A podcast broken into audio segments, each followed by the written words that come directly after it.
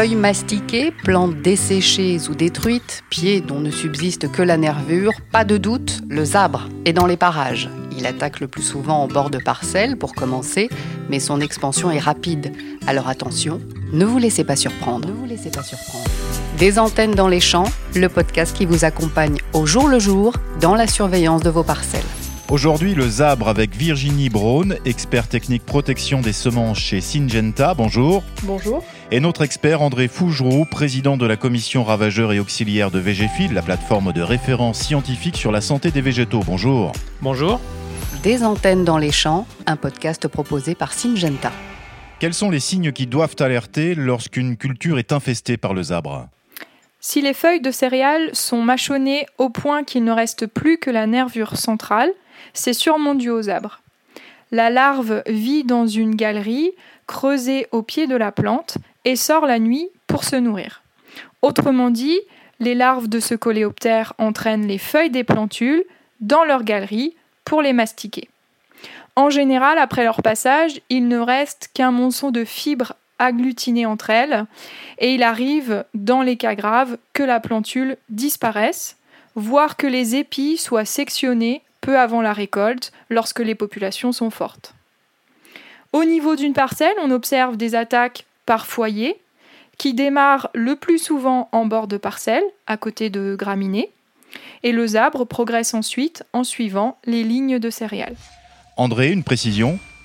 Oui, il faut éviter de, confondre les, galeries de zabre avec celles du ver de terre. Euh, bon, en général, c'est quand même assez facile à reconnaître. Il faut savoir que le zabre, l'adulte, va creuser une galerie pour aller mettre ses œufs tout au fond, donc une galerie qui fait 10-15 euh, cm euh, de profondeur. Ce trou dans lequel elle va rentrer est un trou relativement petit, beaucoup plus petit en général qu'un trou de ver de terre. Les vers de terre ont aussi des, émettent des, ce qu'on appelle les turicules, qui sont assez faciles à identifier et que tous les agriculteurs connaissent. Donc on peut difficilement confondre une galerie de zabre avec une galerie de vers de terre. À quel moment fait-il le plus de ravages Le zabre fait des ravages à l'automne dès la levée. L'hiver ralentit l'activité des larves sans pour autant les détruire, et les dégâts peuvent se manifester jusqu'au début du printemps si le temps est doux.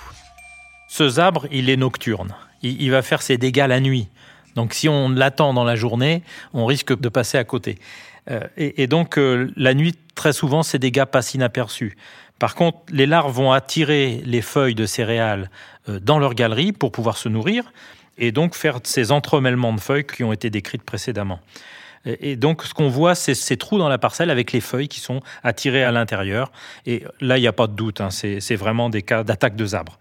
Euh, et les, larves elles-mêmes, il faut creuser un petit peu pour les trouver. Et elles sont bien cachées dans le sol en général.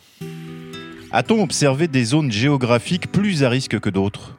Il y a encore quelques années, on aurait pu répondre que le zabre n'était présent que dans le sud de la France et sur la façade maritime ouest. Ce n'est plus exactement le cas. Si les dégâts en effet sont globalement plus importants sur le sud-ouest du pays, il s'attaque désormais également aux terres céréalières du centre, le massif central notamment, ou d'autres zones d'élevage lorsque les conditions lui sont favorables. Des étés secs entraînent de fortes attaques à l'automne suivant, et des hivers doux favorisent une activité continue des larves. Sur les zones les plus touchées par le zabre, André? Effectivement, il n'est pas présent dans tous les territoires euh, français. Il n'aime pas les terres trop fortes, hein, parce que c'est compliqué pour lui de creuser ses galeries. c'est du bon sens, quoi. Hein, euh, et en souvent, il aime bien les parcelles qui se réchauffent assez tôt dans la saison, et notamment des, parcelles euh, crayeuses un petit peu, donc blanches, qui vont capter la lumière et qui vont capter la chaleur. il est souvent dans ces zones-là. il n'est pas généralisé sur le territoire. Par contre, quand il est là, il est vraiment redoutable. Existe-t-il des facteurs de risque, des éléments qui favoriseraient les attaques de zabres Oui, en effet, il existe des situations à risque. On peut même en dégager deux majeures. Tout d'abord, l'absence de labour, puisque la femelle dépose ses œufs pendant l'été dans des parcelles avec des résidus de paille ou des repousses de céréales. Et deuxième situation, des rotations céréalières trop courtes pour le blé, l'orge ou les autres graminées cultivées ou sauvages ou même des rotations exclusivement céréalières. Par ailleurs, on a montré aussi que des attaques très virulentes peuvent avoir lieu sur le régras à l'implantation, ce qui n'empêche pas d'autres cultures d'être également touchées. Il y a des cultures que le zabre n'aime pas. C'est très curieux, mais bon, voilà, il a ses préférences alimentaires, comme nous. Hein. Euh, et par exemple, la fétuque ou l'avoine, il va pas les consommer. Il va s'attaquer essentiellement euh, au blé, euh, à l'orge. Et, donc, toutes les rotations dans lesquelles ces, céréales vont revenir fréquemment vont être plus à risque. Le deuxième aspect, c'est la présence de chaume. Euh, le zabre aime bien aller pondre sous les chaumes, enfin installer ses galeries sous les chaumes parce qu'il y a un peu d'humidité. Et donc le, déchômage précoce est toujours euh, défavorable aux zabres et l'enfouissement des repousses euh, est aussi défavorable aux populations de zabres. Comment faire pour limiter leur apparition au maximum? Première chose, logiquement, éviter les rotations exclusivement céréalières ou trop courtes. Et bien sûr, vous l'aurez compris, travailler le sol vous éviterez déjà les deux plus importantes situations à risque. Évitez aussi les repousses de régras et pensez à déchaumer. Si en plus vous parvenez à ne pas créer d'andins de paille qui favoriseraient un microclimat humide et des abris pour la ponte, vous mettrez alors toutes les chances de votre côté. André, une réaction? Alors, ce n'est pas l'apparition qu'il faut craindre, parce que l'apparition, on la maîtrise pas du tout. Par contre, ce qu'il faut craindre, c'est le développement des populations. Et donc tout doit être mis en œuvre, comme vient de le dire Virginie, pour euh, mettre en œuvre des, méthodes agronomiques qui vont limiter le développement des populations. Mais son apparition elle-même, c'est très difficile, enfin on ne sait pas la maîtriser. La seule chose qu'on peut faire, c'est réduire le développement des populations. Quels sont les moyens de lutte existants et efficaces? Soyons honnêtes, il n'existe pas de produit miracle contre le zabre.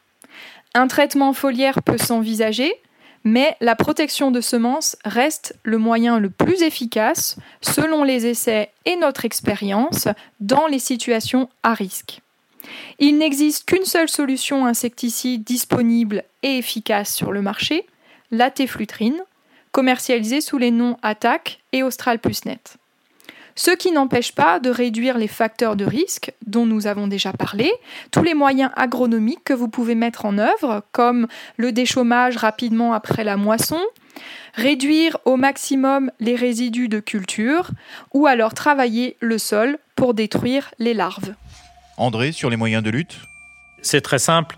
En fait, on ne sait pas lutter contre les adultes. Les adultes sont présents plutôt pendant l'été et les agriculteurs ont autre chose à faire pendant cette période-là. Donc on ne va pas lutter contre les adultes. La seule chose qu'on sait faire, c'est lutter contre les larves euh, à l'automne et pour les empêcher leurs dégâts, la seule protection que l'on ait disponible pour l'instant, c'est l'utilisation de produits de protection de semences. La minute culture, le zabre dans l'histoire. Ce coléoptère est bien connu des paysans français. Depuis que la culture de l'orge et du blé existe, le zabre existe. C'est un ravageur historique des céréales françaises et du régras il n'a jamais abandonné et il a toujours été particulièrement difficile de s'en prendre à lui.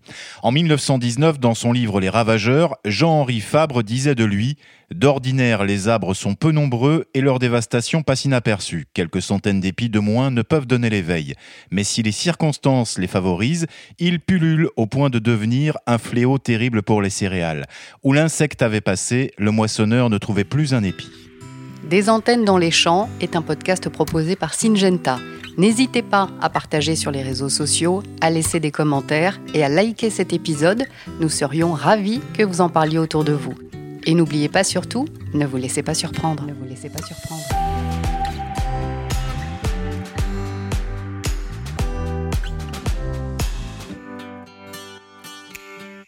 Syngenta France SAS. Numéro d'agrément MP02249. Distribution de produits phytopharmaceutiques à des utilisateurs professionnels. Téflutrine. Toxicité aiguë, voie orale, catégorie 2. Toxicité aiguë, voie cutanée, catégorie 2. Toxicité aiguë, inhalation, catégorie 1. Toxicité aiguë pour le milieu aquatique, catégorie 1. Toxicité chronique pour le milieu aquatique, catégorie 1. Dangereux. Respectez les précautions d'emploi. Mention légale de Attaque et de Austral Plus Net. Attaque. Attention, SGH 07, SGH 09. H317 peut provoquer une allergie cutanée. H332, nocif par inhalation. H410, très toxique pour les organismes aquatiques, entraîne des effets néfastes à long terme. EUH 401, respecter les instructions d'utilisation pour éviter les risques pour la santé humaine et l'environnement. Austral Plus Net, attention, SGH 09. H410, très toxique pour les organismes aquatiques, entraîne des effets néfastes à long terme. EUH 208, contient de la 1,2 benzisotiazole 3,2H1, peut produire une réaction allergique. EUH 401, respecter les instructions d'utilisation pour éviter les risques pour la santé humaine et l'environnement. Attaque AMM numéro 20 40 146. Composition 200 g par litre téflutrine. P261, éviter de respirer les poussières, les vapeurs. P280, porter des gants de protection et des vêtements de protection. Se reporter au tableau du livret de l'étiquette pour le détail des protections aux différentes phases. P284. Porter un équipement de protection respiratoire. Se reporter au livret de l'étiquette pour le détail des protections aux différentes phases. P302 plus P352 en cas de contact avec la peau. Laver abondamment à l'eau. P312, appeler un centre antipoison, un médecin en cas de malaise. P391, recueillir le produit répandu. P501, éliminer le contenu récipient dans une installation d'élimination des déchets agréés. Contient de la 1,2 benzisotiazole 3,2H1. Pendant la phase de semis des semences traitées, portez un vêtement de travail pendant toutes les tâches, des gants en nitrile et un masque anti-poussière FFP3 à l'ouverture des sacs, au remplissage et à la vidange du semoir. Se reporter à l'étiquetage au semis pour plus de détails. L'enrobage des semences doit s'effectuer exclusivement dans des infrastructures professionnelles de traitement des semences. Les meilleures techniques disponibles doivent être utilisées dans ces infrastructures en vue de prévenir la libération de nuages de poussière durant le stockage, le transport et l'application. Respecter une période minimum de 120 jours avant d'implanter une nouvelle culture sur laquelle la téflutrine n'est pas autorisée. Rincer l'équipement au moins deux fois. Utiliser un déflecteur de poussière à la sortie de la tuyère du semoir pour les semences de maïs enrobées. SP1, ne pas polluer l'eau avec le produit ou son emballage. Ne pas nettoyer le matériel d'application près des eaux de surface. Éviter la contamination via les systèmes d'évacuation des eaux à partir des cours de ferme ou des routes. SPE2. Pour protéger les organismes aquatiques, la semence doit être entièrement incorporée dans le sol à une profondeur de 3 cm pour les usages sur céréales et à une profondeur de 2,5 cm pour les usages sur betteraves. SPE5. Pour protéger les oiseaux et les mammifères sauvages, les semences traitées avec la préparation doivent être entièrement incorporées dans le sol. S'assurer que les semences traitées sont également incorporées en bout de sillon. SPE6. Pour protéger les oiseaux et les mammifères sauvages, récupérer toute semence traitée avec la préparation accidentellement répandue. SPE8, dangereux pour les abeilles. Lors du semis, ne pas utiliser en présence d'abeilles. Retirer ou couvrir les ruches pendant l'application. Ne pas appliquer lorsque des adventices en fleurs sont présentes. Austral Plus Net, AMM numéro 2140 078. Composition 10 g par litre fludioxonil, plus 40 g par litre téflutrine. P102, tenir hors de portée des enfants. P261, éviter de respirer les poussières. P270, ne pas manger, boire ou fumer en manipulant ce produit. P280, porter des gants de protection, des vêtements de protection, un équipement de protection des yeux, du visage. Se reporter au tableau du livret de l'étiquette pour le détail des protections aux différentes phases. P284. Porter un équipement de protection respiratoire. Se reporter au livret de l'étiquette pour le détail des protections aux différentes phases. P501, éliminer le contenu récipient dans une installation d'élimination des déchets agréés. Contient de la 1,2 benzisotiazole 3,2H1. Pendant la phase de semis des semences traitées, porter un vêtement de travail pendant toutes les tâches, des gants en nitrile et un masque anti-poussière FFP3 à l'ouverture des sacs, au remplissage et à la vidange du semoir. Se reporter à l'étiquetage au semis pour plus de détails. L'enrobage des semences doit s'effectuer exclusivement dans des infrastructures professionnelles de traitement des semences. Les meilleures techniques disponibles doivent être utilisées dans ces infrastructures en vue de prévenir la libération de nuages de poussière durant le stockage, le transport et l'application. Respecter une période minimum de 120 jours avant d'implanter une nouvelle culture sur laquelle la téflutrine n'est pas autorisée. SP1, ne pas polluer l'eau avec le produit ou son emballage. Ne pas nettoyer le matériel d'application près des eaux de surface. Éviter la contamination via les systèmes d'évacuation des eaux à partir des cours de ferme ou des routes.